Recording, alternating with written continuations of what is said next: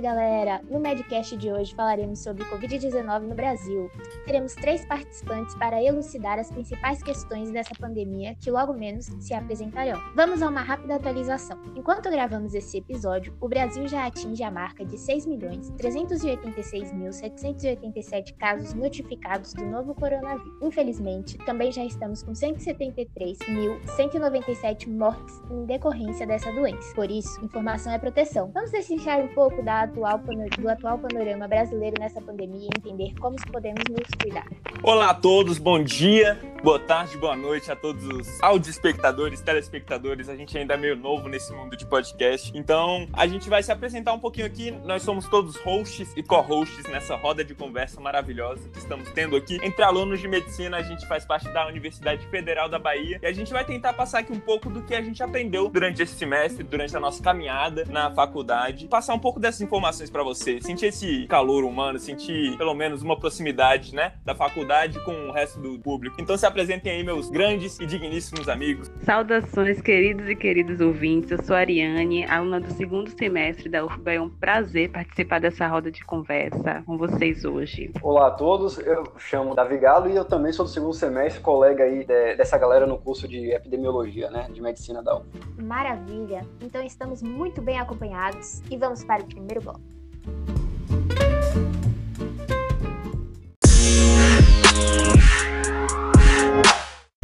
Então, Davi, compartilha com a gente um panorama geral do vírus. Como chegamos a esse ponto da pandemia? É, então, o vírus ele surge lá em 2019, né? Ainda a gente ouvia alguma notícia no jornal falando de um vírus novo na China e por vezes não botava fé que ia chegar no Brasil. O nome Covid-19 vem justamente daí, que é Covid, quer dizer, a doença causada pelo coronavírus, 19 de 2019. E ele surge lá na China, em Wuhan, né, uma cidade chinesa que também ficou famosa aí na mídia, até que ele acaba se espalhando pelo mundo e chega no Brasil mais ou menos em março, ali, bem no início do ano, quando a gente começa a ter os primeiros casos, e aí meio que altera a realidade, o contexto de vida de todo mundo, do país e do mundo como um todo. E foi, Davi. Eu tô lembrando agora como se fosse ontem, a gente ali em março, começando as aulas, né? Retornando às aulas. Foi uma, duas semanas de aula e a gente já teve que paralisar. Mas a gente não tinha muita certeza do que estava acontecendo, né? O que, que, que, é o coronavírus? Ele tá vindo da China, mas e aí? Ele vai ficar por pouco tempo? A quarentena, o isolamento que a gente vai ter que ficar é duas semanas. Já já a gente tá voltando. Eu nessa de achar que era duas semanas,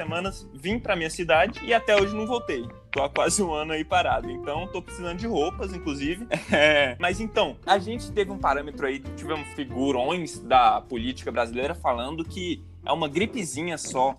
Isso é verdade, Ariane? Você que é bem estudada aí desse assunto, é só uma gripezinha? Pedro, com certeza, a Covid-19 passa longe de ser uma gripezinha. Estamos falando de uma doença em que alguns casos podem realmente ser assintomáticos, mas também podem ter manifestações de sintomas que assemelham com a síndrome gripal. E as pessoas com Covid-19 geralmente desenvolvem sinais e sintomas típicos, né? Que é a febre persistente, diarreia, dor de garganta, náusea, vômito, dispneia e mialgia. E também temos casos graves de Covid-19, que os pacientes têm problemas com a frequência respiratória, têm baixa saturação de oxigênio e acabam também tendo infiltração pulmonar, necessitando urgentemente de um leito de UTI para internação. E pode ocorrer também a falência de múltiplos órgãos, então realmente é uma doença crítica que precisa da atenção de todos. E essa parcela de casos, né, que são graves, necessitam de leitos disponíveis nos hospitais e todo um aparato do Estado para justamente acolher essa população e evitar né, que ocorram óbitos. Então, realmente é uma situação muito séria, não é uma gripezinha, não.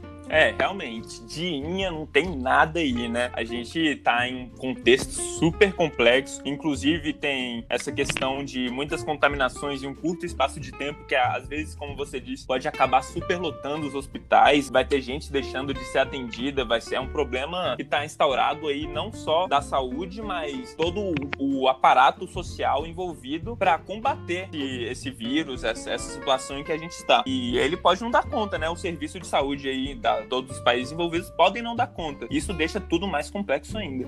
Pois é, realmente eu a situação não é simples, né? Eu sei que sobre contaminação, né? A gente pode terminar pegando o vírus através da tosse de um doente, se estiver ali muito perto, mas também pegando em locais que um contaminado acabou tossindo na mão, por exemplo, pegando um corrimão de escada, por exemplo. Então eu queria saber de você, Ariane, como é que então se dá de fato essa, essa contaminação por Covid? Como é que as pessoas adquirem essa doença? Isso mesmo, você está coerente, de fato, existe essa forma de contaminação, mas não é só isso, né? A transmissão do SARS-CoV-2, né, que é a família genética desse coronavírus, pode ocorrer através do contato direto, indireto ou próximo com pessoas infectadas através de secreções que contêm o vírus, como a saliva, o catarro e também as secreções respiratórias, né, expelidas quando a pessoa infectada tosse, espirra, fala ou até canta. E também pode ocorrer transmissões por aerosóis, que são muito realmente relatadas nos meios científicos, né, quando ocorre aquela dispersão de partículas pelo ar e pode acabar contaminando indivíduos. Por isso,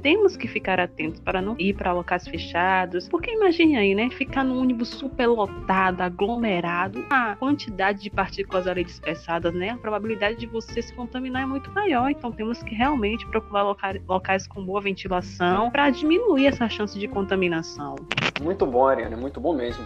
Tipo, aproveitando esse gancho que você deu pra gente, eu gostaria de saber como é então que a gente pode se prevenir para não ficar doente, né? A gente já sabe como é que se dá essa contaminação, mas precisamos saber também a prevenção. As máscaras, uma coisa que a gente não imaginava ver no Brasil anos atrás, né? A população saindo na rua de máscara e tal, hoje são praticamente parte do nosso dia a dia. Mas sejam as caseiras, ou artesanais, assim, ou então as mais, as mais tecnológicas, né? Gostaria de saber se elas são só para compor o look do dia, especialmente as caseiras, né? As artesanais, ou elas têm de fato algum são úteis mesmo. E também sobre o álcool gel, que no início da quarentena provocou aquela corrida maluca para esvaziar estoque de, de mercado, de farmácia. Explica aí um pouquinho pra gente sobre isso, Vitória, por favor. É isso mesmo, Davi. Quando a gente pensa nessa corrida que foi a busca pelo álcool gel 70, já é uma mera de demonstração de como o nosso país não estava preparado para lidar com essa pandemia. Então, assim, a gente não tinha nem a capacidade de produzir imediatamente esse álcool para suprir a necessidade da sociedade. Quando a gente entende que o Covid é uma doença nova, a gente precisa lembrar que não temos um tratamento, um, manejo é, farmacológico que seja ideal. Então, melhor que a gente tem a fazer é, de fato, investir em prevenção. Como podemos fazer isso? Primeiro, pensando, assim, num cuidado pessoal, né? Através da etiqueta respiratória e através da higienização das mãos. É necessário sempre estar com as mãos bem higienizadas, galera. Uso de álcool em gel, lavar com água e sabão. É, ao estar tossindo, espirrando, não é adequado que se coloque a mão enquanto barreira, mas sim o antebraço. E isso porque uma das formas de contato que a gente tem é através do toque de superfícies ou de objetos contaminados na, em regiões mucosas, como a boca, o nariz e o olho. E assim, para a gente se proteger disso, o ideal é que a gente esteja limpando tanto os objetos quanto as nossas mãos. Lembrar aí, em jovens, celulares precisa sim ser limpo com frequência, porque o tempo todo estamos em contato com esse vírus e podemos nos contaminar. É verdade, Vitória. Tudo isso é muito, muito, muito importante. A gente sabe disso, a gente sabe que são medidas muito eficazes. Inclusive, um pensador que eu conheci, mas talvez não tão pensante assim, me falou assim: se tudo isso já é eficaz, pra que que eu vou me manter em isolamento social? Deixa, deixa eu dar um abracinho, deixa eu dar um, um aprochegue no meu colega. Então, Vitória, precisa de distanciamento social? É uma coisa realmente necessária? Realmente, Pedro. O distanciamento social é uma das maneiras que a gente tem para reduzir os riscos de contaminação. Tudo isso que a gente está falando, somado e em conjunto, é que de fato pode ser uma forma de retomar o convívio social, mas manter ainda se em condições seguras. Então, assim, em termos ideais, deveria ser ainda a forma de isolamento, mas por motivos econômicos e pressões financeiras, é insustentável que isso se mantivesse por muito tempo. Então, o mínimo que a gente pode fazer hoje é se manter a um metro de distância das pessoas, evitar locais que sejam aglomerados e que sejam fechados e pouco arejados também. Então, assim, esse, essa postura de distanciamento é uma forma de proteção de si mesmo e de proteger os outros. Seria uma estratégia da vigilância em saúde para tentar conter a disseminação desse vírus e manter a situação mais favorável para a gente seguir esse distanciamento sem a necessidade de retomar a quarentena. Ótimo, realmente essas medidas são fundamentais. Agora, mais do que nunca, essa questão de cuidar do outro é cuidar de si. É evidente e necessária. Se a gente não se cuidar, pode acabar levando consequências, né? Tanto para as pessoas conhecidas que amamos, como também para as desconhecidas, que não tem nada a ver com nossa negligência. Isso é verdade. Todo mundo ouviu aqui e conseguiu descobrir um tanto mais sobre essa doença, né? Que está em voga agora. Nossos digníssimos colegas aqui, a Ariane e a Vitória, foi um conhecimento absurdo que elas conseguiram transmitir para a gente aqui. Elas estão em sintonia com a epidemiologia, não é não? Então, eu acho que todo mundo já ouviu falar né, de, de como que faz para ficar doente, como é que a gente chega, mas como é que a gente descobre? Como é que eu sei que eu tô doente? Tem que fazer algum teste, todo mundo fica falando desse tal de cotonete que tem que enfiar no cérebro, que chega no cérebro, uma coisa maluca. Eu não sei como é que faz. Explica aí pra gente um pouco, Davi, você que entende bem desse assunto. Quando temos uma suspeita né, de, de caso de Covid, o ideal é que a gente possa fazer um teste para confirmar se de fato é ou não é. Né? O, o, o, mais famoso, assim, né, existem dois tipos básicos de testes para Covid, né? São sorológicos e os testes moleculares. O molecular tem um super em alta, super discutido agora, que é o RT-PCR, que consiste basicamente em detectar RNA viral nas nossas mucosas do, do, na porção mais interna do nariz e da nossa garganta, né, com esse cotonete comprido, suave. E daí o que é que ele vai fazer? Ele vai verificar se tem RNA do vírus. O RNA é o material genético do vírus, é como se fosse uma impressão digital do vírus, sabe? Então, se encontrar RNA do vírus, é porque o vírus está ali. Tá, esse teste é, é, é muito bom, é, é, ótimo, mas tem uns detalhes sobre sua aplicação, né? A aplicação ideal depende muito do tempo da doença. Então, o ideal para o RT-PCR é quando você tiver uma maior carga viral, ou seja, mais para o início ali e meio. Se você pegar num momento muito após, quando o, a quantidade de, de vírus começa a diminuir, ou no momento muito inicial, quando a quantidade de vírus ainda é pouca, ele pode dar um falso negativo, que ele vai dizer que você não está com vírus, sendo que você de fato está. Mas isso porque a quantidade de vírus não é suficiente para detectar a presença dele no exame. Outro tipo de teste, que seria o teste aí de sorologia, né? Seria você tira uma amostra de sangue e vai detectar não o vírus em si, mas anticorpos que nosso corpo, nosso organismo desenvolve contra aquele agente invasor. Então você vai tirar o sangue do indivíduo, vai levar para o laboratório e você vai detectar o IgM e o IgG. O IgM é uma classe de anticorpos que são desenvolvidas em momentos mais iniciais, são mais precoces, e eles podem ser detectados ali por volta da segunda semana de infecção. Já o IgG, eles demoram mais para ser detectados, eles demoram mais para ser desenvolvidos, mas eles passam ficam mais tempo presentes no nosso organismo. A gente consegue detectar eles por volta dos 14 dias. Então, esse tipo de teste é interessante para casos mais avançados da doença, casos que já caminham mais para o período final. E por fim, teria os testes rápidos, né? Os testes que agora a gente encontra até em farmácia. Eles demoram cerca de 20 minutos para serem feitos, não precisa de laboratório, é só fazer um furinho no dedo e colocar ali. Mas, tipo, do ponto de vista funcional, é semelhante com o sorológico, ele vai detectar anticorpos e tal, só que ele não é tão preciso, então ele peca muito nisso. Daí a gente não consegue fechar um diagnóstico 100% só com base nesse teste rápido. Fantástico. De fato, a melhor prevenção contra o Covid é a vacinação. Por mais que as medidas já foram discutidas aqui, que nos previnem e evita que ocorra a disseminação e o contágio dessa doença, os temas que mais andam na mídia é a vacina. E aí, como é que andam essas pesquisas? E a pergunta que não quer calar, que não sai da boca de geral. Cadê a vacina contra o Covid para nos salvar?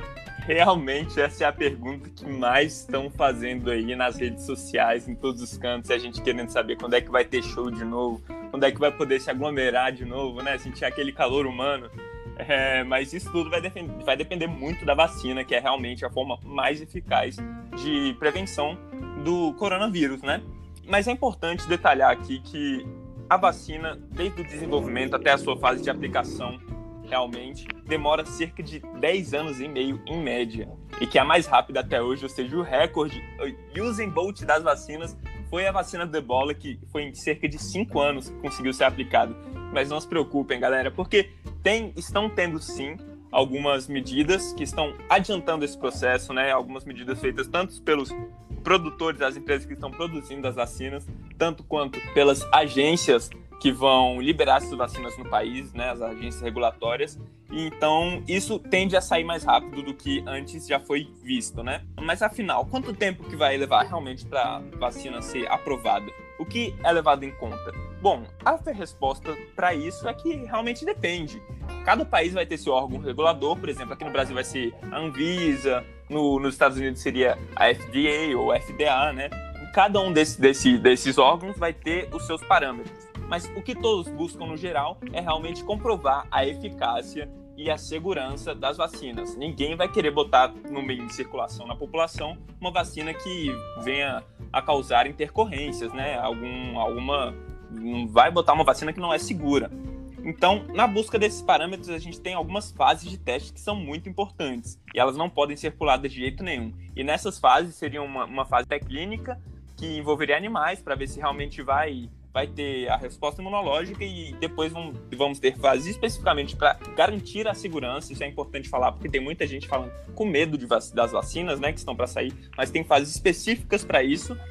E, e só depois de, da terceira fase, que é a mais importante, a última dos estudos que vai concluir, e que vai demonstrar a eficácia de imunização, depois de já ter passado pela segurança, ver se imuniza, vai, vai demonstrar a eficácia, né? Por exemplo, ah, essa vacina aqui imuniza 90%, né? Como a gente está ouvindo aí nos noticiários. Então, vai ser a última fase dos estudos, e a fase 4 vai começar com a aplicação efetiva na população. As pessoas perguntam então, ah, como é que vai ser para me vacinar? Eu vou ali no posto, é ordem de chegada, eu preciso pegar uma senha, como é leilão? E não, é, vai ter, cada país vai ter seus protocolos e geralmente se estabelece uma ordem de preferência, né? Não é regra, mas geralmente se estabelece uma ordem de preferência partindo dos trabalhadores de grupo de risco na área da saúde e das pessoas que estão em grupo de risco, seguindo então para o resto da população cada grau de preferência. Isso mesmo, é muito importante se respeitar os passos né, do teste clínico da vacina para que ela possa ser disponibilizada de forma segura e eficaz. Mas me diga aí, Pedro, caso ouvintes sejam diagnosticados com Covid-19, o que devem fazer? Devem correr para o hospital? Todos vão para UTI?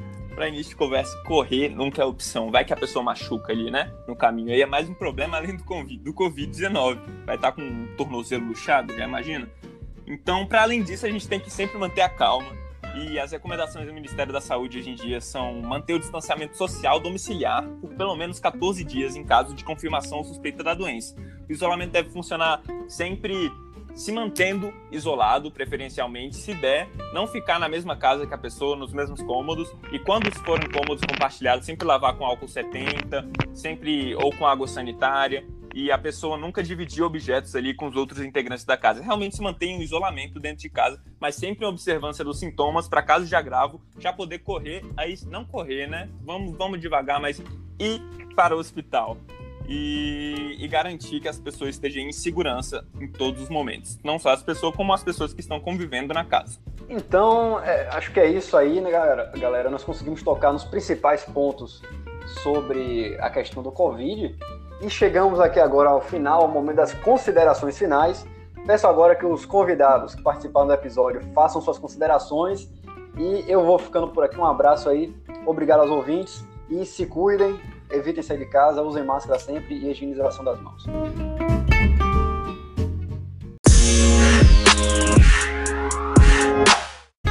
Eu queria agradecer a oportunidade de juntos formarmos esse podcast informativo e lembrar aos ouvintes que reforcem os seus cuidados sempre buscando a prevenção e sempre atenção aos sintomas. Lembrando que a pandemia não acabou. Abraços, galera. Eu também queria agradecer o espaço fornecido e dizer para as pessoas que se cuidem, protejam-se, usem máscara, mantenham a higienização e distanciamento social e vamos seguir as recomendações e amenizar os danos causados pela Covid. Então é isso, obrigado a todos pela atenção, vocês foram excelentes, um agradecimento grande aqui para os meus amigos, colegas de peito aí da faculdade que, que proporcionaram para vocês momentos maravilhosos de troca de conhecimento, né? Essa simbiose perfeita aqui. E é isso, galera. Se mantenha seguro sempre. Muito obrigado por tudo. Muito obrigado aos professores aí que acompanham a gente, aos alunos que estão ouvindo é, e a toda a população que está ouvindo.